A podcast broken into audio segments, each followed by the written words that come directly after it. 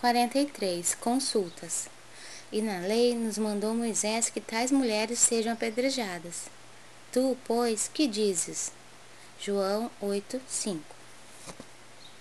Várias vezes o espírito de má fé cercou o mestre, com interrogações, aguardando determinadas respostas pelas quais o ridicularizaria.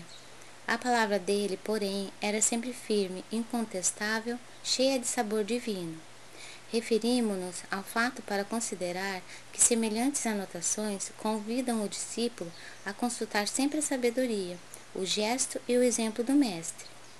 Os ensinamentos e atos de Jesus constituem lições espontâneas para todas as questões da vida. O homem costuma gastar grandes patrimônios financeiros nos inquéritos da inteligência. O parecer dos profissionais do direito custa, por vezes, o preço de angustioso sacrifício. Jesus, porém, fornece opiniões decisivas e profundas, gratuitamente.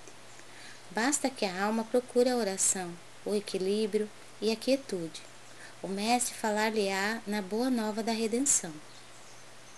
Frequentemente surgem casos inesperados, problemas de solução difícil.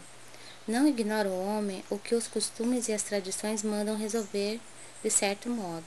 No entanto, é indispensável que o aprendiz do Evangelho pergunte, no santuário do coração: Tu, porém, mestre, que me dizes a isto? E a resposta não se fará esperar como divina luz no grande silêncio.